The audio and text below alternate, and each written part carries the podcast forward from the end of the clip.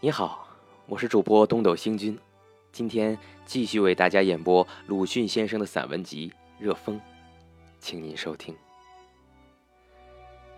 热风》八，现在成了民国了。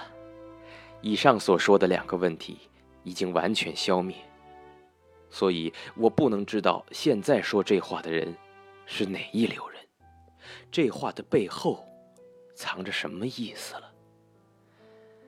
可是保存国粹的正面意思，我也不懂。什么叫国粹？照字面看来，必是一国独有、他国所无的事物了。换一句话说，便是特别的东西。但特别未必定是好，何以应该保存？譬如一个人脸上长了一个瘤，额上肿出一颗疮，的确是与众不同，显出他特别的样子，可以算他的翠。然而，据我看来，还不如将这翠割去了，同别人一样的好。倘说中国的国粹特别而且好，又何以现在遭到如此情形？新派摇头，旧派也叹气。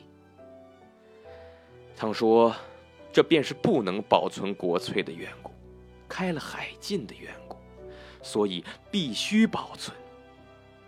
但海禁未开以前，全国都是国粹，理应好了，何以春秋战国、五胡十六国闹个不休？古人也都叹气。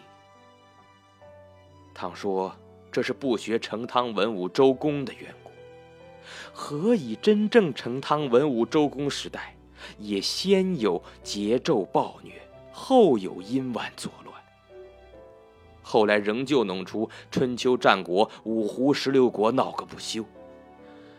古人也都叹气。我有一位朋友说得好，要我们保存国粹。也需国粹能保存我们，保存我们，的确是第一义。只要问他有无保存我们的力量，不管他是否国粹。好了，今天就为你播送到这里了。